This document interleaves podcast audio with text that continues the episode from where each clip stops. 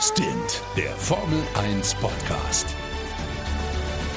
Mit Sebastian Fenske und Florian Wolzke. Ja, moin meine Lieben und herzlich willkommen zu Stint, dem schnellsten Formel 1 Podcast Deutschlands. Und wir sind zurück. Die lange Winterpause hat ein Ende. Es gibt neue Autos. Es gibt die ersten Testergebnisse. Wir sind nach der Testwoche 1 und wir haben das große Thema. Und wenn ich von wir rede, dann begrüße ich im fern, fern München meinen kongenialen Kollegen, ich darf es wieder sagen, Flo. Moin. Servus, Basti. Ja, endlich geht's wieder los. Boah, jetzt haben wir echt lange Pause gehabt. Äh, zwei Monate, ziemlich genau waren es, glaube ich. Äh, von Ende Dezember bis jetzt. Hat aber gut getan. Also wir haben wieder schön Energie getankt. Wir sind voller Vorfreude. Neue Saison. Ähm, ja, ich bin auch mega heiß und äh, vor allem jetzt endlich mal wieder Autos zu sehen, die um eine Strecke fahren. Das war tatsächlich jetzt irgendwie so ein bisschen eine Durststrecke die letzten zwei Monate. Also ich muss, ist ja echt nicht viel ja. passiert. Ich habe auch diese ganzen Videos, also äh, auf der Formel 1 Webseite und F1 TV kannst du ja das, äh, die Tests live sehen. Und ich Ja. habe dann wirklich diese Videos gesucht, einfach nur um mal zu gucken, ach, wie sehen die denn aus? Wie fahren die denn? Sieht man da irgendwas und so? Das, das war schon, da, da, da hat was gefehlt. Ja, gebe ich dir absolut recht. Ja, einfach auch mal die Optik von den Dingern zu sehen. Ähm, und äh, ja, unabhängig davon natürlich, das ist das Thema, warum, wo wir auch einsteigen müssen eigentlich. Also da kommen wir gar nicht drum rum. Das Thema. Ist das, Das- Thema. Das Überthema. Ja, das Ja. Überthema. Mercedes hat sich gedacht, ja, so, so viele WM-Titel in Folge, das reicht uns noch nicht. Nee, wir wollen natürlich den nächsten auch noch haben und äh, entwickeln einfach mal, machen einen auf, auf total abgespaced und entwickeln jetzt einfach mal ein Lenkrad, was man in, äh, nicht nur nach links und rechts drehen kann, sondern auch noch rein und rausziehen kann, wie bei einem Kampfjet. Und das hat natürlich alles einen Sinn. Basti, du bist doch nicht nur Zahlenfuchs, sondern auch Technik Technikliebling. Bitte erläutere doch mal und wenn du es nicht drauf hast, verbessere ich dich, okay?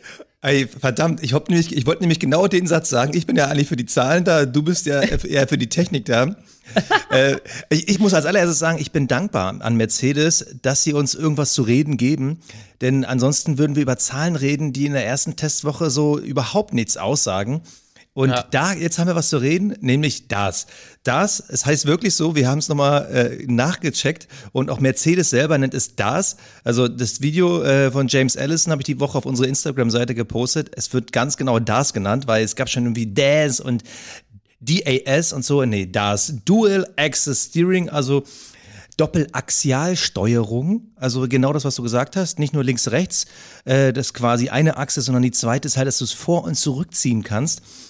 Und noch ist man sich nicht ganz sicher, was sich da im Detail verändert. Aber wenn der Mercedes auf eine Gerade fährt, ziehen die Fahrer am Anfang beziehungsweise so äh, im Laufe der Gerade das Lenkrad zu sich. Also dieser Vergleich, was du eben gesagt hast, wie in so einem Flugzeugcockpit, die ziehen das zu sich, nur dass eben das Auto nicht in die Luft fliegt, sondern die Vorderreifen verstellen sich. Also so wie man es auf einigen Videos sehen konnte, verändert sich quasi der Reifensturz und die Reifen knicken nach innen. Die sind also nicht parallel wie bei einem normalen Auto, das man kennt, das gerade ausfährt, sondern das, die Reifen drehen sich nach innen. Und da gibt es also mehrere. Spur letztlich. Ja, das ist Vorspur nennt man das, glaube ich, wenn ich äh, richtig bin fachlich. Ähm, das heißt, es ist so wie wenn man, wenn jemand so X-Beine hat, ja, äh, also wenn man quasi die, die, die Füße nicht parallel auf dem Boden stehen, sondern so ein bisschen nach innen gedreht. Dadurch überfährst Alter, wie kann man denn das jetzt mit X-Bein vergleichen? Damit überfährst du den Reifen, ja, und so kriegst du mehr Temperatur rein. Wenn du das nicht haben willst, stellst du die Reifen gerade, verlierst Temperatur. Das heißt, du hast ja eine Möglichkeit gefunden, zumindest bei den Vorderreifen, die Temperatur von Runde zu Runde, beziehungsweise auf jeder Geraden zu steuern.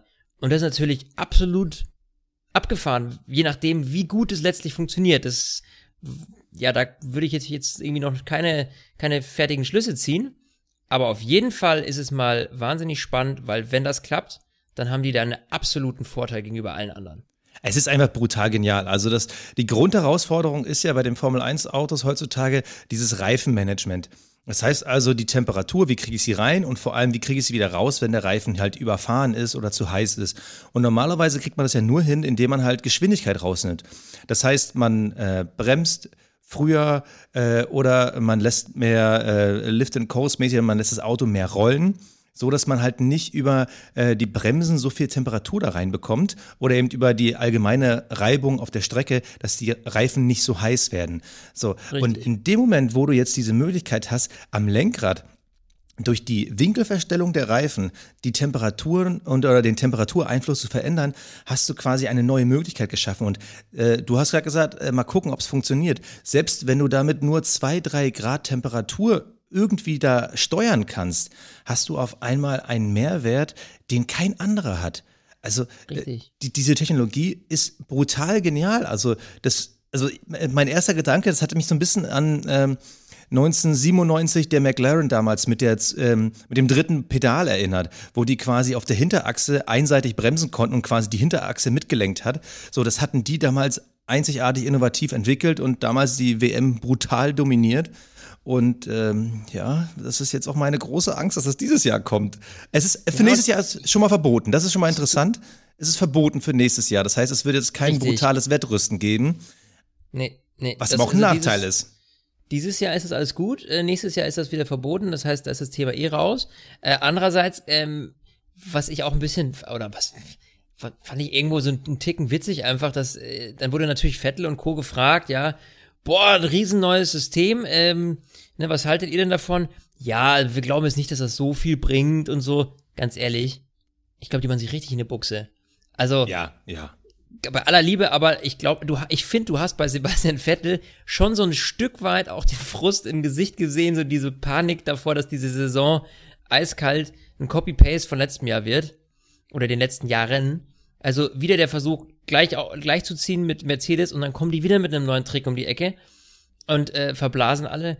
Also, ich sag mal so, für mich ist die Chance, dass Mercedes dieses Jahr wieder Weltmeister wird, deutlich größer äh, in der Vorausschau jetzt bei den Tests als in den letzten, als zumindest im letzten Jahr. Wo ich sage, Mensch, jetzt sind die ziemlich nah beieinander. Äh, jetzt sehe ich Mercedes, ehrlich gesagt, auch wenn man sich die Zeiten schon mal anguckt, die zwar jetzt noch nicht so extrem aussagekräftig sind, weil natürlich noch keiner so richtig, äh, glaube ich, äh, das gezeigt hat, was er kann. Aber trotzdem zeigt das, dass Mercedes da echt ähm, Top-Leistung äh, gebracht hat. Und wenn man sich die Unterschiede mal anguckt, die sind auf dem gleichen Reifen letztes Jahr äh, 2,1 Sekunden langsamer gefahren im ersten Test als dieses Jahr. Das ist natürlich, je nachdem, wie viel Vollgas sie fahren konnten, das heißt, wie offen der Motor war, etc., auf jeden Fall eine Hausnummer. Ähm, ja, ja, natürlich, aber also ich würde jetzt da noch nicht zu viel reininterpretieren. Also grundsätzlich bin ich bei dir. Das ist natürlich ein super Mehrwert. Und andere Teams haben auch schon gesagt, wir vermuten, es würde ein halbes Jahr dauern, bis wir das irgendwie kopieren können. Und du wirst bei vielen Teams da schon die Herausforderung haben, wenn es nächstes Jahr verboten ist, lohnt es sich dann überhaupt jetzt da in dieses Wettrüsten mit einzusteigen? Richtig. Ich glaube, Ferrari und Red Bull kommen nicht drum herum, sich das ernsthaft anzugucken. Ähm, ich wollte aber mal einen Vergleich machen. Und zwar ähm, die Qualifying-Zeit letztes Jahr, ähm, also Barcelona 2019, am Rennwochenende 1.15.4. Das wäre original drei Zehntel schneller gewesen, als das, was Bottas jetzt gefahren ist, auf dem, auf dem gleichen Reifen, also auf dem schnellsten Reifen. Das ist schon krass. Also da, da man davon ausgeht, also Mercedes ist ja, ist ja der Erfinder des Sandbagging, also des äh, Sandsackbeschwerens wenn man davon ausgeht, dass die halt noch nicht volle Leistung fahren, ist das schon beeindruckend, weil die sind fast schon auf dem Qualifying-Niveau vom letzten Jahr. Ja. Aber ich, ich, ich bin da erstmal, also ich bin da noch ein bisschen zurückhaltend. Also ja, klar, sie sind Favorit, aber Red Bull hat wohl auch an einer komplett neuen Aufhängung vorne gearbeitet. Und wenn die noch den extra Push von Honda mitbringen, also ich glaube nicht, dass es jetzt dieser große Schritt ist, um einen Riesenvorsprung zu haben, eben damals im Vergleich mit McLaren, die dann teilweise eine Sekunde schneller waren. Aber es ist natürlich schon beängstigend. Ja, absolut.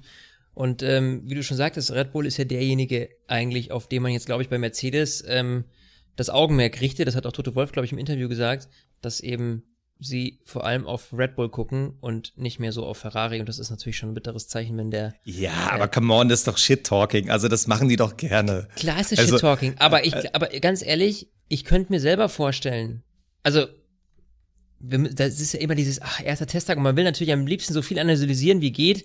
Nur, ähm, man muss eben vorsichtig sein bei den Zahlen. Nichtsdestotrotz ähm, wirkt für mich ein Ferrari-Team deutlich angespannter gerade als ein Red Bull-Team. Ja gut, aber es, kommt auch aus der ja, aber es kommt auch aus der Situation heraus. Also Ferrari, wir haben jetzt das Auto gesehen, das ist das neue Auto Klar, wir haben kleine Details, wie bei fast allen. Man sieht ein paar Veränderungen. Äh, die Nase ist ein bisschen äh, enger geworden. Die komplette ähm, äh, Motorabdeckung ist ein bisschen schmaler geworden. Wir haben neue Flügelchen an den Außenflügeln, ähm, äh, Quatsch, an den Außenspiegeln.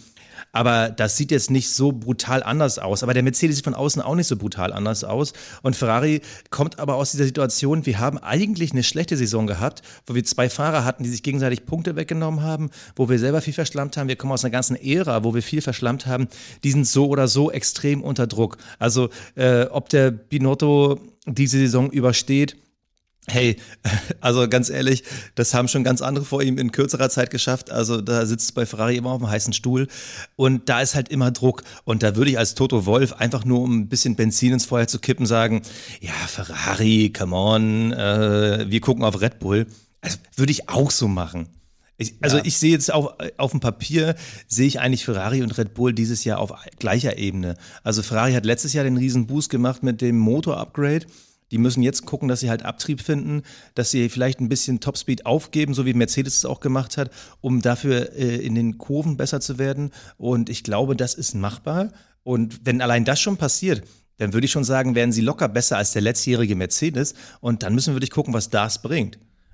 Also, naja, ich, ich bin auch verhalten. Aber die Tests waren nicht gut, da bin ich bei dir. Also bisher sah ja. es nicht gut aus bei Ferrari. Das war jetzt noch nicht der Boost, man denkt so, alles klar.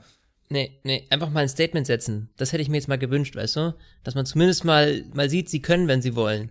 Ja. Aber da kam halt noch nicht viel und ich weiß nicht, inwieweit das Absicht ist. Aber gut, das wird sich jetzt dann herausstellen. Wen ich, äh, wo, wen ich saucool finde oder wo ich sagen muss, äh, Leute, ganz ehrlich, alles richtig gemacht. Ähm, einfach mal schön Copy-Paste. Racing Point hat sich gedacht, ach, leck mich doch, alles wurscht. Wir machen einfach das, was Mercedes letztes Jahr gemacht hat. Hat ja ganz gut bei denen funktioniert. Wird bei uns bestimmt auch gut funktionieren. Und äh, die haben sich einfach so einen Ticken, also die haben quasi den letzten Jahres äh, Mercedes genommen, den pink angemalt und äh, jetzt ist das ein Racing Point. Also sieht es zumindest aus. Also ein unglaublich ähnliches Modell vom Mercedes des letzten Jahres bei Racing Point. Und ähm, ja, äh, am Ende des Tages, man geht wenig Risiken ein. Man weiß, was es bringen kann, es ist solide, man hat weniger Entwicklungsaufwand, kann mehr Ressourcen in 2021 stecken. Für mich, wenn das Konzept jetzt einigermaßen aufgeht, muss ich sagen, Hut ab, alles richtig gemacht. Ja, das ist natürlich ganz, ganz zufällig, dass Mercedes und Racing Point sich auch noch den gleichen Windkanal teilen. Ne? Also verrückt, das, ne? also, also, Wahnsinn. Vielleicht hat ja irgendein, ich sag mal, äh, Schlappsieger Mercedes-Mitarbeiter da aus Versehen so eine kleine Skizze, wie dann irgendwie die Flügel gebaut sind, liegen lassen und so ein cleverer Racing Point äh, hat da fix noch ein Foto gemacht und hei, hei, hei, man weiß ja nie.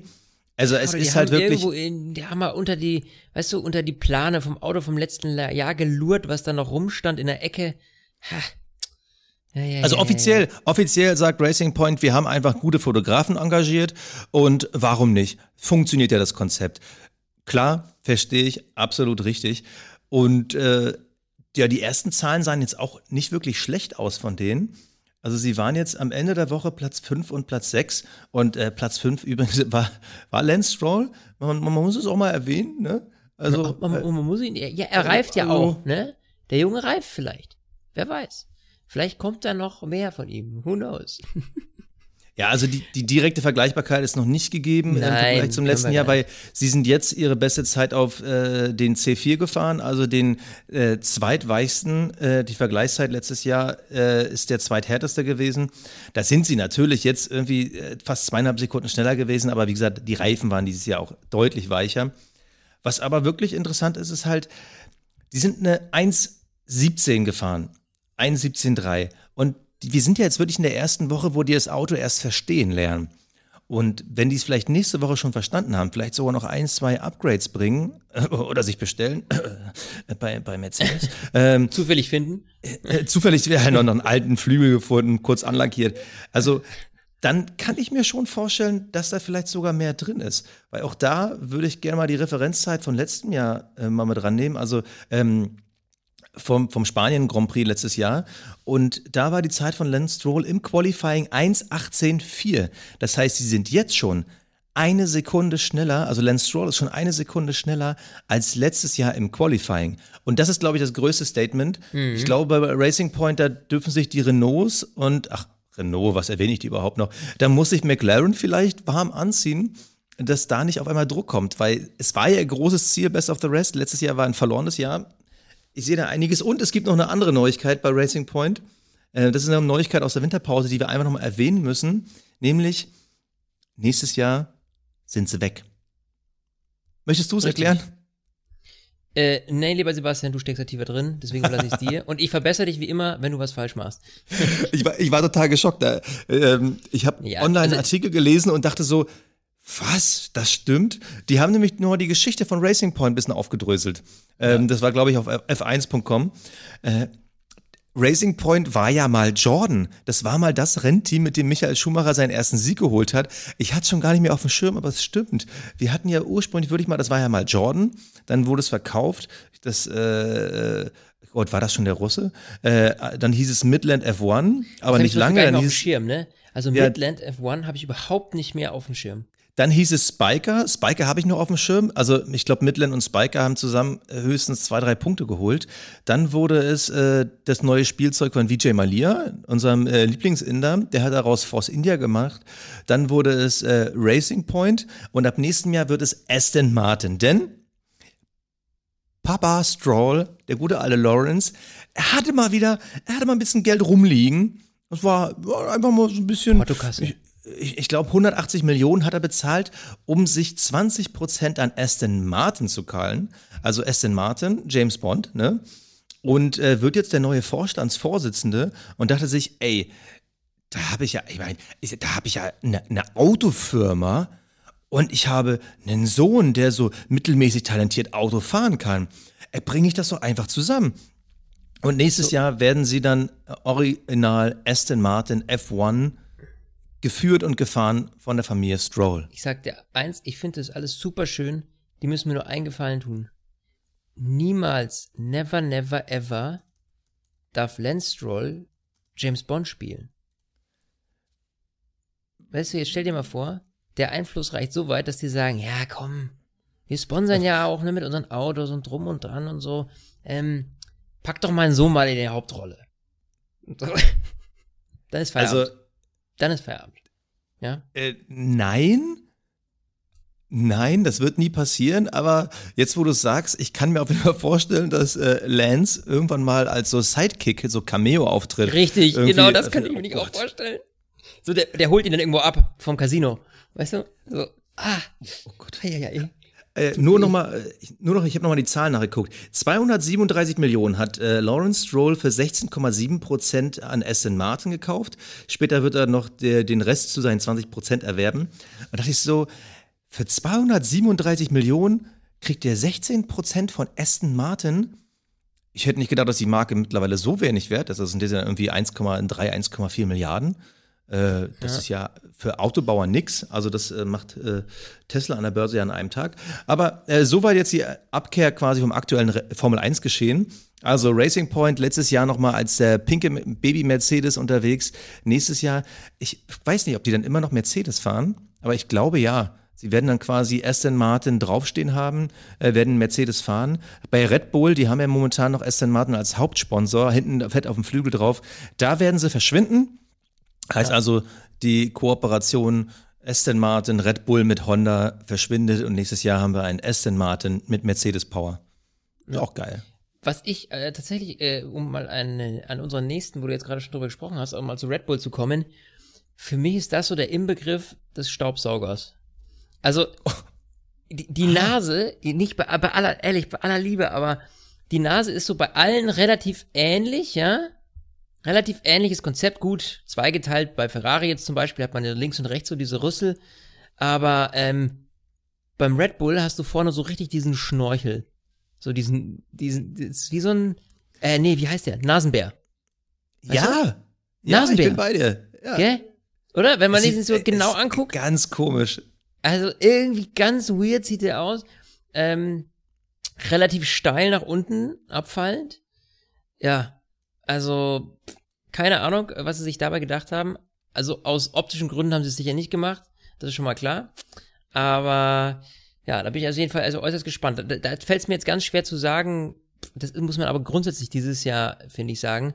diese Veränderungen, die wir sehen an den Autos, das sind alles Nuancen. Klar, zum einen, weil sich natürlich reglementtechnisch nicht viel getan hat, zum anderen, ähm, ja, ist natürlich dieses, die, diese Ära jetzt, die wir haben, und diese Aero-Ära seit 2017 jetzt relativ gesetzt. Also so viele Tricks werden da nicht mehr gefunden. Letztes Jahr hatten wir ja dieses große Phänomen der Frontflügel, also den Outwash und den Underwash. Hast du, war das richtig? Downwash. Downwash, richtig, genau. Ähm, also die einen, die haben halt quasi die Luft an der Seite vorbeigeleitet, die anderen äh, oben drüber. Ähm, ja, und das hast du jetzt halt, äh, das war letztes Jahr das große Aero-Thema. Dieses Jahr, finde ich, fällt mir, wenn ich mir die Autos zumindest so angucke, relativ wenig auf. Bei mir mir gar nichts auffällt, ist Renault. Das liegt aber daran, dass die halt die Black Banana hier irgendwie ja noch nicht in ihrem finalen Design, also da haben wir vorhin, muss ich euch mal ehrlich sagen, kurz vorher drüber gequatscht, äh, Basti und ich. Ähm, das ist, bin ich mir sehr, sehr sicher, nicht das finale Design, weil sie werden nicht in komplett in schwarz kommen. Also, ähm, die einigen, einige von euch werden es wahrscheinlich gesehen haben, äh, den Renault schon bei Instagram oder so, äh, der ist komplett schwarz. Und das, äh, da wird 100 Pro noch ein bisschen mehr Geld mit reinkommen. Ja, also, also ein komplett schwarzes Auto können sie sich gar nicht leisten, weil sie brauchen ja auch die Werbewirkung. Weil für äh. Renault steht ja viel auf dem Spiel. Man ist ja immer noch nicht ganz sicher, wird man 2021 noch mit am Start sein. Ähm, bei Renault hat da nicht viel Prestige, weil sie die letzten Jahre nicht wirklich abgeräumt haben. Und das kostet einfach super, super, super viel Geld. Und die überdenken ja momentan im Konzern da einiges und äh, ihre Motorsportaktivitäten. Und da ist natürlich die Frage, will man sich dann die Formel 1 noch leisten? Weil man hat mit mhm. McLaren nur einen Kunden, der quasi die, direkt Geld reinbringt. Aber im Team selber, das halt schlechter ist als dieser Kunde, äh, das kostet halt nur Geld. Also da bin ich auch vor allem gespannt, was das neue Concord Agreement dann sagt. Also da ist man ja momentan wohl in den letzten Zügen. Und äh, ich glaube, nur unter der Bedingung, dass so oder so viel Geld reinkommt, kann ich mir vorstellen, dass Renault bleibt. Und äh, um auf den Anfang meines Satzes zurückzukommen, sie müssen ihn umlackieren, weil das ist einfach keine Werbung. Ja. Da musst du, du musst ein bisschen auffallen. Ähm, ich habe übrigens jetzt nochmal parallel diesen Red Bull angeguckt, weil ich habe gar nicht so auf die Nase geguckt. Du hast recht. Äh, okay. Red Bull ist vor allem im Vergleich zu anderen relativ minimalistisch, was diese ganzen Flügelaufbauten, Bartsports etc. rund um die Lufteinlässe irgendwie äh, ausmacht. Da sind sie relativ einfach, aber diese Nase, das ist schon krass. Vor allem, wenn man es vergleicht, Mercedes-Teams, die sind sogar sehr minimalistisch, da hat man nur zwei so minimale Löcher. Mhm. Bei Ferrari ist es ja immer noch dieser Säbelzahn, dass du zwar zwei große Aussparungen hast, aber auch kein wirklich großes Loch, was in den Flügel reingeht. Aber bei Red Bull ist abgefahren. Da merkt man ja ein klassischer Nui. Schnorchel. Wie so ein Schnorchel irgendwie, ja. Ähm, was ich jetzt übrigens auch noch äh, äußerst berauschend fand, äh, ist natürlich wieder die Frage, wie viel Wert kann man drauf legen, aber immerhin, ähm, den größten Zeitenunterschied zwischen letztem Jahr und diesem Jahr. Oh, ja, oh, ich freue ja, mich. Ja, man muss es sagen, hat gefahren Williams. Die haben Geil. mit über 2,8 Sekunden haben die sich von letztem Jahr zu diesem Jahr zum Test verbessert. So. Geil. Da muss ich sagen, Gott sei Dank, Leute, immerhin habt ihr gegen euch selber schon mal gewonnen. Ja? Das ist ja auch nicht selbstverständlich, dass der Williams von Jahr zu Jahr besser wird, weißt du, ich meine? Ja. So, und das, ähm, Wann war das das letzte Mal, dass ein Williams besser geworden ist? Das ist ja die spannende Frage. Ja, das ist eher die spannende Frage, genau. Und da muss ich sagen, das finde ich echt, ja, das ist einfach eine tolle Nachricht, auch wenn die, keine Ahnung, wir werden sehen in, in, in, in Australien vorher wahrscheinlich nicht, wie, wie konkurrenzfähig die dann hinten sind, aber dass sie zumindest wieder Anschluss finden oder in der Nähe des Anschlussfindens sind, ja, vielleicht ist das vorsichtig genug ausgedrückt. Das finde ich tatsächlich äußerst schön. Und dass sie aber, aber, wirklich den größten Zeitunterschied haben von allen Teams, das finde ich auch echt, das, das, das fand ich sehr bemerkenswert. Also Williams spielt ja einfach in die Karten, was du vorhin gesagt hast, dass einfach die Technik, die Aerodynamik relativ stabil geblieben ist. Aber auch da möchte ich nochmal als alter Zahlenhausel hier äh, nochmal ein paar Vergleiche mitbringen. Du hast jetzt gerade die Zahlen von den Tests verglichen. Also Richtig. 2019 war es eine 1,20,997, also eine 1,21 glatt. Und jetzt ist es eine 1,18,1. Also wir reden hier von wirklich fast drei Sekunden, die sie besser geworden Wahnsinn. sind. Aber das ist auf dem C3 gefahren, also auf dem mittleren Reifen. Wenn wir es jetzt mal nur mit den Qualifyings vergleichen. Im Qualifying letztes Jahr in Spanien sind sie natürlich mit den weichen Reifen gefahren und da waren sie glatt 1,19. Das heißt, die sind jetzt schon mit härteren Reifen, und zwar deutlich härteren Reifen, eine Sekunde Sekunde, besser. schneller. Ja. Und, und sie wären, letztes Jahr sind sie ja, sie sind ja standardmäßig immer äh, letzter und vorletzter geworden. So, letztes Jahr äh, Platz 19, Platz 20, Russell und Kubica. Und mit dieser 1,18 aus den Tests wären sie in diesem Fall 16. gewesen und hätten damit sogar äh, Renault mit Nico Hülkenberg, ein Racing Point, ein Alpha geschlagen. Aber wenn wir jetzt davon ausgehen, ey, da ist noch einiges drin. Also grundsätzlich kann man bei fast jedem Team davon ausgehen, die finden immer mal im Laufe der äh, Tests, im Laufe der Updates mal irgendwo eine Sekunde. Aber drei Sekunden zu finden, Das ist schon, das ist schon ein enormer Unterschied. das ist schon gewaltig. Und wie gesagt, die Nettozeit ist ja jetzt schon eine Sekunde zum Qualifying. Ja. Auf schlechteren Reifen. Also von Williams erwarte ich einiges und vor allem, äh, das muss ich Boah, leider noch mal dazu den Satz, sagen. d- den Satz, den muss ich mir, sorry Basti, könnte man sich das einrahmen, würde ich jetzt machen. Von Williams erwarte ich einiges. Das hast du gerade gesagt. Also einiges an Entwicklung. Das- also ich, ich will Er hat's sie- gesagt, ja, Leute, ihr seid meine Zeugen. Ja, er hat ja. es gesagt. Also momentan ist in meiner Season Prediction, möchte ich auch mal sagen, wäre bei mir Williams nicht mal letzter Platz. Aber wir reden noch mal in unserer Saisonvorschau, wo wir welches Team sehen. Ja. Äh, Eine Sache möchte ich aber noch zum Williams sagen, nämlich, ich finde, aber auch einfach nur, weil ich ein bisschen auf abgefahrene Designs stehe, es ist mein Lieblingsdesign vom Jahresanfang. Also, ich muss ja wirklich sagen, es sieht natürlich ein bisschen aus nach Spielzeugauto. Sie haben halt äh, diese Designs rot, weiß, blau, diesmal ein bisschen anders zusammengemixt. Es sieht so ein bisschen aus wie diese, ich sag mal, äh, Formel-Autos Ende der 90er, Anfang 2000er, die irgendwie auffallen wollten. Und das finde ich ganz geil. Also mir gefällt der Williams total. Deshalb, ich, ich, ich bin wieder auf dem Williams-Bandwagon. Ähm, ich glaube, dieses Jahr ist einiges drin. Jetzt versuche ich mal weniger Am zu sagen. Und komme direkt zum nächsten Team, außer du möchtest zum Design irgendwas sagen. Nee, das ist Matchbox 1A. Ähm, So, okay, dann bin ich mal gespannt. Äh, ein Auto, was auch besonders aufgefallen ist, ist natürlich der neue Alpha Tauri. Warum neue? Weil es ist der erste Alpha Tauri. Der ehemalige Toro Rosso. Ja. Und die haben auch ein abgefahrenes Design. Die machen ganz classy Black and White. Wobei, das ist jetzt schon ein bisschen tricky, also auch wenn sie so unterschiedlich aussehen, aber äh, Black and White und so ein bisschen Rot drin hat auch der Haas. Also die ähneln sich Das ein stimmt. Ticken. Also Haas und Alpha Tauri, finde ich, ähneln sich schon ein Stück weit, weil sie wirklich einfach die gleichen Farbkomponenten haben, nur ein bisschen anders verteilt. Also bei Alpha Tauri ist es alles so ein bisschen Ja, gut, aber der Ähm, Vorteil ist, der Haas hat halt hinten der Heckflügel ist komplett rot, ist bei äh, Alpha sorry, Tauri Alfa schwarz. Romeo, Verzeihung, ich meinte Haas und Alfa Romeo. Verzeihung, Verzeihung, bevor ich hier Quatsch erzähle. Oh, nee. Doch, Sorry, die- aber sag mal, hä? Hast der du Alpha Tauri ist ja den nur- Augen? Also der, der Alpha ist ja fast komplett rot und der Alpha Tauri ist alles, was da rot ist, ist da schwarz. Also, Ja, nee, nee, nee, nee, ich meinte den Alfa Romeo und den Haas. Diese ja, beiden. ja, ja. Die Ach so, hatte ich jetzt, mein, die hatte ich jetzt, mein Gott, ey, wer, wer sieht denn dann, wenn nicht mal mehr ich durchsehe, was soll denn der, der arme, geneigte Zuhörer sagen? Okay, ich verstehe, was du meinst. Alle drei wurden vom gleichen Designer oder von der gleichen Kindergartengruppe entwickelt, äh, grafisch, weil es ist halt wirklich schwarz, rot, weiß. Und ja, wahrscheinlich könnte man einzelne Teile austauschen und man würde es gar nicht merken. Ja. Aber lass Ja. mal bei Alpha Tauri bleiben. So, es ist ja, Toro Rosso hatte ja immer dieses, dieses äh, Toro Rosso, die- dieser Name, das war ja schon dieses italienische, man wollte es irgendwie in diese traditionelle e Ecke mit reindrängen. Ähm, es ist aber trotzdem das Junior-Team von Red Bull, diese Verbindung. Und Alpha Tauri, das ist ja, glaube ich, die Red Bull Jackenkollektion oder irgendwie so, so, eine- so eine Edelmarke, glaube ich, von, äh, von Red Bull, ne? Alpha Tauri ist ja schon ein anderes Statement. Toro Rosso, wie gesagt, dieses traditionelle italienische Alpha Tauri, das klingt dagegen schon hart. ja Was, was, was, was hältst du von denen? Also ich finde, also rein mal jetzt um das, um das Logo mal äh, sich auch, äh, wenn man sich das genauer anguckt, das ist so ein bisschen wie so ein, das sieht aus wie, ein- wie, wie, wie ein Känguru mit, mit Hörnern, was sich bückt. Das ist das Red Bull Logo. Nein, was das ist, was ist- ist los mit dir? Nein, ist nicht, ist nicht, ist nicht. Alpha Tauri, bitte. Guck da, guck's dir mal genau ja, okay, an. also man sieht beim Alpha. Tauri halt nur den Kopf, das stimmt. Ja, genau. Ja.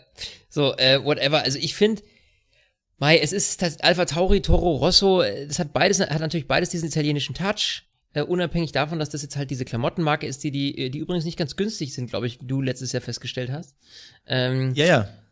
ja, und ähm, ich, am Ende des Tages, ich bin da bei dem ganz ehrlich so schmerzfrei.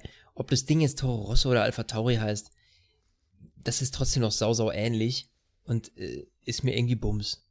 Ehrlich gesagt. Ich weiß nicht, hast Hm. du da irgendwelche emotionalen Bindungen, die du jetzt dem Toro Rosso hinterher weinst oder wo du sagst, Alpha Tauri, boah, finde ich mega, mega geil? Nee, Toro Rosso ist äh, eine von diesen vielen äh, Formel 1-Team-Marken, äh, die man irgendwann einfach vergessen wird. Das ist genauso wie jetzt vorhin Midland oder Spiker. Also sie haben ja die Formel 1-Landschaft nicht groß verändert. Sie waren das erste Mal ein richtig offensives, offensichtliches äh, Junior-Team, ähm, weil gleiche Technik, gleiche, äh, gleiches oder sehr ähnliches Design. Dann diese Geschichte, dass sie quasi das Honda-Testimonial wurden und dass man da die Fahrer während der Saison Das- ausgetauscht hat. Also das da, da ist schon. sagen, das ist das Einzige, wo ich sage, das finde ich jetzt besser, dass es einfach irgendwie abgegrenzter ist. Der genau, Toro das meine ich. und der Darauf wollte ich hinaus. Die, ja, jetzt okay, jetzt kapiere ich, weil die Toro Rosso und der Red Bull, die waren sich einfach wahnsinnig ähnlich und das war irgendwie so, weiß ich nicht, ja, so wenn das Junior-Team fast genauso ausschaut, optisch nur ein bisschen dunkler meistens als irgendwie das, das, das, das Hauptteam, dann ja, finde ich es irgendwie ein bisschen schwierig. Wenn die sich komplett abgrenzen, finde ich es ein bisschen cooler, weil man irgendwie ein bisschen mehr Diversität mit reinbringt. Also in dem Gedanken muss ich sagen, finde ich es jetzt besser. Weil man ein bisschen Diversität mit reinbringt. Heuer, Richtig, hast du im Winter neue äh, Wörter gelernt, ja? Ja, ich habe Ja, ja, ansonsten ansonsten- fleißig den Duden studiert. So, ansonsten auch da Testzeiten bisher ist noch nicht der große Sprung da. Sie waren jetzt zwei Zehntel besser als letztes Jahr. Pff, ja, okay, alles klar. Ähm, aber auf einem härteren Reifen als letztes Jahr. Also auch da wieder so diese marginale Sekunde besser als letztes Jahr ist drin. Ansonsten kann man auch nicht mehr zu Alpha Tauri sagen. Es ist ein abgefahrenes Design, man will halt eine andere Marke schaffen. That's it. Kommen wir zu einem meiner Lieblingsthemen, die ich unbedingt zu diesem Test sagen muss. Und zwar, als ich mir die, die Zahlen und Statistiken und so alles durchgeguckt habe, da ist wirklich eine Sache mal wieder aufgefallen. Es gab nur zwei echte Crashs, also zweimal, wo Autos die Wand berührt haben. Es gab mehrere Motorenprobleme, Ferrari, Mercedes, auch Williams, äh, auch Red Bull hatte Probleme, aber es gab nur zwei Autos, die irgendwo die Wand berührt haben. Und es sind zufällig zwei unterschiedliche Fahrer, die aber im gleichen Team fahren. Und wenn man nur diese Komponenten hört, es haben nur zwei Fahrer aus einem Team die Wand berührt, dann weiß man doch direkt, welches Team es war, oder? Also, ich gehe davon aus, dass du gerade über Haas sprichst. Ja, also fernab davon, dass wir alle anderen Teams schon durch haben, aber das war einfach, als ich diesen Fakt gelesen habe, dachte ich so, ja klar, Ja, warum denn auch? Aber Also, wer, wer, denn- wer denn sonst? Ja, ich warte auch, ich, ich warte auch drauf, ganz klar. Ähm, also ich verspreche mir eigentlich wirklich von Australien, vom ersten Rennen, dass beide wegen nicht festgezogener Radmuttern ausfallen. Ja, da würde ich so, äh, Da würde ich fast bin drauf wetten. der- Ja? ja. So, der Klassiker eigentlich, ne? Ähm, ja, gut, Grosjean und Magnussen, wir haben uns ja, äh, glaube ich, in der Saisonanalyse letztes Jahr am Ende noch wirklich überlegt, warum behält man diese Fahrer? Man hat's gemacht. Ich weiß nicht, vielleicht waren sie jetzt besonders günstig, frag mich nicht, aber da ist so viel, so viel Kuddelmuddel gewesen. Das sind beides keine Topfahrer und vor allem sind es keine Fahrer, die konstant ins Ziel kommen. Und ich glaube, das ist zumindest was, was man verlangen sollte von einem langjährigen Formel-1-Fahrer, gerade wie einem Romain Grosjean, dass der regelmäßig und äh, beständig ins Ziel kommt. Selbst wenn er nicht der schnellste ist. Aber Vor allem beide auch bekannt dafür, auch gerne mal einen Aussetzer mitten im Rennen zu haben. Ob es jetzt Ja. hinter einem Safety Car durchdrehende Reifen sind oder sonst irgendwas. irgendein Quatsch passiert denen immer. So, und ähm, das habe ich nicht verstanden. Und es zeigt halt jetzt wieder, du sagst es schon bei den Tests, zweimal an der Wand. Wer war's? Haas. So, Nein, es, es waren aber technische Probleme. Also ähm, ich glaube, es war beide Male so, dass es ein, ein Reifenproblem gab. Äh, zumindest bei bei Grosjean war, glaube ich, klar, dass äh, der irgendwie einen Platten hatte oder so. Also da gab es wohl irgendwelche technischen Probleme. Aber es ist ja trotzdem, es ist Ah, einfach so dieses, dieses, dieses Murphy's Law. ja. So, Ja. reden wir mal über das Design. Also, äh, wir haben Rich Energy, diese, diese legendäre Geschichte. Letztes Jahr um diese Zeit haben wir uns darüber unterhalten. Wer ist überhaupt Rich Energy? Irgendwie ein, ein fiktives Produkt über Energy Drinks, die es gar nicht zu kaufen gibt. Und die sind wieder raus. Und jetzt sieht der Haas wieder mehr so wie früher aus. Man hat Ja. wieder ein bisschen, man hat dieses äh, Rot-Weiß-Schwarz, das war ja eben schon dieser Farbvergleich, den wir haben. Er sieht wieder mehr aus wie so ein, ja, klassischer Haas, irgendwie falsch gesagt, wie so ein Haas vor 2019. Ähm, finde ich abgefahren, finde ich interessant. Aber was so ein bisschen das vor allem dunkle Design überschattet, es ist halt wieder mal eine 1 zu 1 Kopie des Ferraris. Also er ist quasi in allen Teilen der Ferrari von 2019 plus halt mhm. nochmal ein paar neue ähm, Flügeldesigns, auch da wieder vor den Lufteinlässen, vor den Seitenspiegeln. Ja. Ich bin aber irgendwie gespannt. Naja, ich, ich bin gespannt. Also optisch ist er ja zumindest jetzt von der Lackierung her schon mal so äh, wie zu den Zeiten, als Haas ziemlich erfolgreich war, muss man sagen. Ja, weil den, die, bei denen lief es ja mal ziemlich gut. Das war ja noch Hoffnungsteam, wo wir gesagt haben, boah, die Amis kommen und rocken direkt. Die haben einen super Start hingelegt damals. Und dann ging es äh, Stück für Stück bergab, äh, so wie letztes Jahr. Das war eine absolute Vollkatastrophe. Ja, wenn die natürlich das gleiche Konzept fahren wie, äh, wie, wie, wie Racing Point, äh, und sich da so ein bisschen äh, einfach den, so wie Racing Point den Mercedes kopiert hat und Haas jetzt den, den Ferrari kopiert, dann kann das schon funktionieren. Nur die Ausgangsbasis des Ferrari letztes Jahr ist natürlich nicht so geil wie die Basis, die jetzt ein Force India Team hat. Ja. Also, ja, vor allem, weil, genau, Force India, die haben halt ein bisschen Kohle. Und ja. äh, Lance, äh, Lawrence Stroll meinte ja auch, wir mussten uns den Windkanal teilen, war unsere noch nicht fertig. Na klar, mhm. natürlich. Aber äh, ich bin halt gespannt, was sie aus dem Paket machen. Also ich glaube auch in, in Sachen, ich sag mal, äh, Kundenteams, Kopie, da sehe ich Racing Point auch immer noch vor Haas, auch einfach auf Basis von allem. Die kommen aus einer echt miesen Saison. Sie haben äh, schon schlechtere Fahrer. Ich will natürlich Lance Straw jetzt nicht irgendwie zu einem grandiosen Fahrer machen, aber äh, dem würde ich glatt noch mehr zutrauen als äh, der Kombination bei Haas. Also Puh, da bin ich echt gespannt. Also momentan tendiert Haas bei mir äh, Kampf gegen Williams um den letzten Platz, aber ich will noch nicht zu viel verraten. Wo wir aber bei dem Vergleich sind, äh, Kundenteams zu dem äh, nachgebauten Original. Ein, ein Team fehlt uns noch, das ist nämlich äh, der Alpha. Ich finde es übrigens total verwirrend. Das ist der Alpha Romeo, wird mit äh, ALFA geschrieben und Alpha Tauri mit PH. Ich habe jetzt schon mehrfach gehabt, wenn ich irgendwo in unserer Aber du Alpha so gelesen hast nur und dann äh ja, ich, ich verschreibe mich da jetzt ständig, nervt voll. Aber was halt interessant ist, die fahren wiederum immer noch so wie letztes Jahr mit einem etwas anderen Konzept als das große Mutterschiff, als Ferrari. Wir haben nämlich da, da, da ist nämlich beim Thema Staubsauger, den du vorhin bei Red Bull gesehen hast, also bei denen sieht's aus, als hätten die quasi vom Werk ab sich da irgendwas abgefahren. Also da sind diese Lufteinlässe, die halt vorne in der Nase drin sind, ja. äh, einfach extrem auch da wieder dieses Flügeldesign, was sie letztes Jahr hatten, Thema Outwash, ist viel schmaler nach außen und sie haben auch da wieder ganz andere Leitbleche und Formen äh, hinter der Vorderachse, also da wieder Kühlung und so. Äh, Finde ich interessant, weil sie einfach von der Idee her so weit weg sind von, von Mercedes, Ferrari und Red Bull. Ja, dass ich mich immer noch frage, halt was, was, was will man da in diesem Fiat-Konzern mit diesem Alfa Romeo Formel 1-Team? Also verstehe ich immer noch nicht. Ja, gut, aber vielleicht ist es tatsächlich auch einfach ein, ein Stück weit äh, das, das, klassische Denken als äh, Testvehikel. Wir probieren da mal aus, ja. Aber dann musst du auch dem Original viel ähnlicher sehen, weil ansonsten weißt du ja nicht, ob das, was bei dem bei Alpha funktioniert, auch bei Ferrari funktioniert. Ja, ja, ist auch ein Argument. Hm. Ja gut, aber du kannst also, trotzdem, ich meine, andererseits, du kannst ja, äh, du kannst ja trotzdem Flügeldesigns ausprobieren, da kannst du schon sagen, okay, ähm, das wenn du den wechselst, das liegt jetzt daran, da haben wir so und so viel gewonnen, da so und so viel gewonnen. Also klar, auch wenn das Auto natürlich insgesamt zusammenhängt, betrachtet werden muss, aber ich glaube schon, dass du natürlich da einzelne Komponenten schon testen kannst. Also ja, aber du hast ja, aber, es kommt, kommt, kommt, komplett. Aber, aber wenn du jetzt einfach mal äh, das Endergebnis vom letzten Jahr dann auch vergleichst und dann irgendwie sagst, äh, wie weit hat uns das letztes Jahr gebracht und wir folgen diesem Jahr wieder dem, dem, dem gleichen System, also mal im Vergleich, Alfa Romeo ist letztes Jahr Achter in der Konstrukteurswertung geworden. Achter. Hinter denen ist Williams, die eigentlich gar nicht mitgespielt haben, und Haas, die halt viel selber weggeworfen haben. Also es war jetzt kein grandioses Jahr mhm. für Alfa. Und äh, da verstehe ich halt nicht, welches Konzept, wieso man dieses äh, krasse andere Konzept weiter verfolgt. Weil man testet nicht für 2021, weil das macht eigentlich keinen Sinn. Man hat letztes Jahr damit keine großen Erfolge eingefahren, obwohl man eigentlich von der Base her eigentlich das hat, was halt äh, vorne der, der Zweitbeste hat. Äh, also das, ich, ich verstehe es nicht, aber wir werden es auch nicht erklärt bekommen. Ich finde, Alfa Romeo ist ein Mysterium.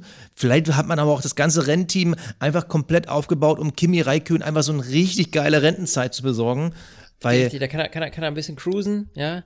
Und ja, Hat noch was davon. Hier, wir bauen das Auto auch nicht ganz so gut, dann läufst du nicht Gefahr, dass du dich mit den anderen Kindern irgendwie stressen Ja, und musst nachher, und bist so. du dann, nachher bist du dann schneller als Vettel und dann gibt's wieder Theater, das weiß man nicht. Ja, ja, um Gottes Willen. Deshalb hier wir, wir, ei- einfach irgendwie aus so ein paar Ersatzteilen ein Auto zusammengebaut, das ist der Alpha, zack, fertig. Ja, Kimi, viel Spaß. ja, Ja, das, waren, das waren die Teams. Das war die Teams. Ja, und jetzt haben wir tatsächlich noch eine Sache, die total. Achso, wir haben, ich glaube, wir haben, haben wir McLaren unterschlagen. Da ist eigentlich nichts zu berichten. Test bisher solide, Auto sieht ähnlich aus wie letztes Jahr. Ja, das ist alles, ich sag's dir, das sind so Sachen, da muss man auch, wir, wir sind da natürlich auch angefixt, genauso wie viele äh, Journalisten auch und äh, ja, alle wollen natürlich jetzt nach so einer langen Pause drüber quatschen, wer steht wo, am liebsten hätte man schon wieder Klarheit, nur man muss einfach mal sagen, es gibt noch keine wirkliche Klarheit. Also vor dem ersten Rennen in Australien, glaube ich, ähm, müssen wir uns hüten mit irgendwie einer Einschätzung und einer Rangfolge. Nichtsdestotrotz finde ich, sollten wir vielleicht doch trotzdem mal unsere, das machen wir nicht jetzt, sondern das machen wir im, in der nächsten Folge, aber schon mal unsere Prognose machen, weil da muss man dazu sagen, dass wir beide ziemlich beschissen waren die letzten Jahre, was die Prognose und das Endergebnis angeht. Ich habe den Weltmeister mal richtig getippt. Ja, aha, So, das war ja auch so boom. wahnsinnig schwer. Du Horst, ey. Und den letzten, das letzte, die letzten Plätze habe ich, glaube ich, auch richtig getippt. Ja, also ich weiß nur, dass ich äh, grandios äh, gewonnen habe äh, bei unserem Formel 1 Fantasy, was übrigens natürlich Ja, okay. dieses Jahr, Leute, natürlich wieder losgeht, weil Basti braucht eine Revanche, der braucht auch mal eine Chance, der war total geknickt, total fertig. Äh, einziger, Ey, was erzählst du denn? Ich habe die erste Saison gewonnen, du hast die zweite Saison gewonnen. Ja. Dieses Jahr hole ich ja meinen Titel zurück. Was ist los mit dir? ich würde sagen einfach, äh, es war einfach tatsächlich so, dass ich mit, mit Abstand die zweite Saison gewonnen hast und äh, Auf jeden Fall sind wir natürlich dieses Jahr wieder zurück mit äh, Formel 1 Fantasy. Einziger Haken, auf der Website steht immer noch Coming Soon 2020. Das heißt, wir müssen uns noch ein bisschen gedulden, bis wir unsere Liga wieder eröffnen können. Das machen wir natürlich und wir hoffen natürlich, dass alle, die letztes Jahr dabei sind, wieder mit dabei sind und noch viele, viele mehr. Du uns klingst, als wären wir schon zu Ende mit dem Podcast. Wir haben noch ja, Themen. doch noch gar nicht. Ich wollte doch gerade in einer spannenden Fantasy-Gruppe sprechen, weil das voll das Highlight war. Für dich nicht? Äh, ging so. Ja, wir müssen noch über Corona reden, ne? Ja, Corona. Also wir wollen natürlich keine Panik machen, um Gottes Willen. Ähm, aber Corona hat Auswirkungen auf die Formel 1. Und ähm, ich persönlich glaube ja, dass wir da sowieso noch was Größeres erleben werden, als es jetzt momentan den, ähm, an, die Anzeichen hat. Wir haben jetzt heute, wir nehmen am äh, Sonntag, dem 23. Februar auf, gibt es jetzt schon die ersten größeren Fälle irgendwie in Italien. Fakt ist aber, aufgrund von Corona wurde der China Grand Prix abgesagt. Ja, Und? China ist raus. Neueste Meldung. RTL hat auch die Woche eine Pressemitteilung rausgegeben. Ich kann dir mal kurz äh, vorlesen, weil es nur ein, zwei Sätze sind. Aufgrund der nicht kalkulierbaren Verbreitung des Coronavirus und den Risiken für die Gesundheit der Kolleginnen und Kollegen für RTL von einer Vor-Ort-Berichterstattung des Formel-1-Renns aus Vietnam am 5. April abgesehen. Irgendwo ist da ein Grammatikfehler drin. Ist egal. Absehen, Ja, ja, Also, whatever. Ähm, ähm, RTL sagt die Vorortberichterstattung von Vietnam ab. Das zeigt ja schon, ähm, was für eine Grundangst überall so mitschwillt. Und äh, theoretisch auf der Kippe stehen natürlich auch noch, ich sag mal so Nachbarländer, ähm, Japan, Singapur, Vietnam. Das sind halt alles Formel 1 Rennen, die in den nächsten Wochen anfangen werden zu wackeln. Ich will nicht sagen, dass die alle ausfallen, aber ich befürchte, dass die Corona-Gefahr schon da ist, unsere Formel 1-Saison deutlich zu reduzieren. Vor allem, weil es für China noch keinen Ersatztermin gibt und die sagen selber, sie brauchen mindestens ein halbes Jahr Vorlaufzeit. Ich find's mega schade, muss ich sagen, ehrlich gesagt, wenn Vietnam ausfällt. Einfach aus dem Grund, um zu sehen, wie ist die Strecke, wie verhalten sich die Autos da. Ähm, ja, auch wenn wir jetzt von vornherein jetzt mal nicht so die größten Fans von Vietnam waren, weil wir natürlich Hockenheim irgendwie verloren haben und jetzt fahren die in Vietnam so, hallo, was haben die mit Motorsport zu tun? Ja, nichtsdestotrotz ähm, ist es halt aber so, dass Vietnam natürlich, einfach weil es ein neues Rennen ist, eine neue Strecke ist, schon spannend wäre zu sehen, wie, wie funktioniert die, ist die spannend, nicht spannend, ja. Ähm, naja. Ja, und ähm, was halt aber interessant ist, es hat sich direkt online eine Petition gegründet für Hockenheim, Das fand ich übrigens sehr cool. Das zeigt auch mal wieder, dass die Formel 1 Community in Deutschland lange tot gesagt, dass sie immer noch lebt, dass sie immer noch cool ist. Ich, es wird natürlich niemals passieren, weil auch da, da fehlt einfach der Vorlauf. Also das würde, glaube ich, erst wieder relevant werden, wenn wirklich ein zweiter Grand Prix in Gefahr wäre. Also wie gesagt, ich sehe da als erstes äh, Vietnam äh, und Japan. Also wenn ein zweiter Grand Prix diese Saison anfängt zu kippen, dann wird Liberty Media bestimmt relativ schnell irgendwie nach dem Hörer greifen und äh, fragen, ob dann nicht in Hockenheim, ob sie es nicht spontan hinkriegen könnten, hinkriegen mhm. würden. Und äh, ein, weiter, als Ersatztermin wurde auch ein weiterer Italien Grand Prix quasi als äh, Wiedergeburt des Europa Grand Prix gehandelt. Wir fahren ja äh, momentan äh, nicht mehr in Imola und das wurde dann quasi als Möglichkeit in den Raum geworfen. Das fand ich interessant. Ja, vielleicht ist es doch nicht so schlecht bei uns in Europa, ja. Ja, ja das sagt mal Liberty Media. Ja, das glaub, sagt mal Liberty also, Media. Ja, ja, den traue ich auch zu, dass er im Zweifel irgendwie äh, einen zweiten USA Grand Prix irgendwo aus dem Fuß stampfen, äh, aus, dem, aus, aus dem Boden stampfen. Aber naja. Also, so viel zum Thema Corona. Ansonsten, Leute, die Winterpause. Es gab viele schöne, viele große, viele kleine Themen, viele Sachen, die haben sich erübrigt. Warum die Formel 1 Autos jetzt irgendwie insgesamt nochmal zwei Kilo schwerer sind, lassen wir weg. Ja. Die Silly Season, dass schon diverse irgendwie Fahrer und auch Toto Wolf irgendwie schon woanders hingesprochen wurden, ja, lassen wir weg. Das ist einfach viel, viel Spekulation, viel Gelaber zwischendurch.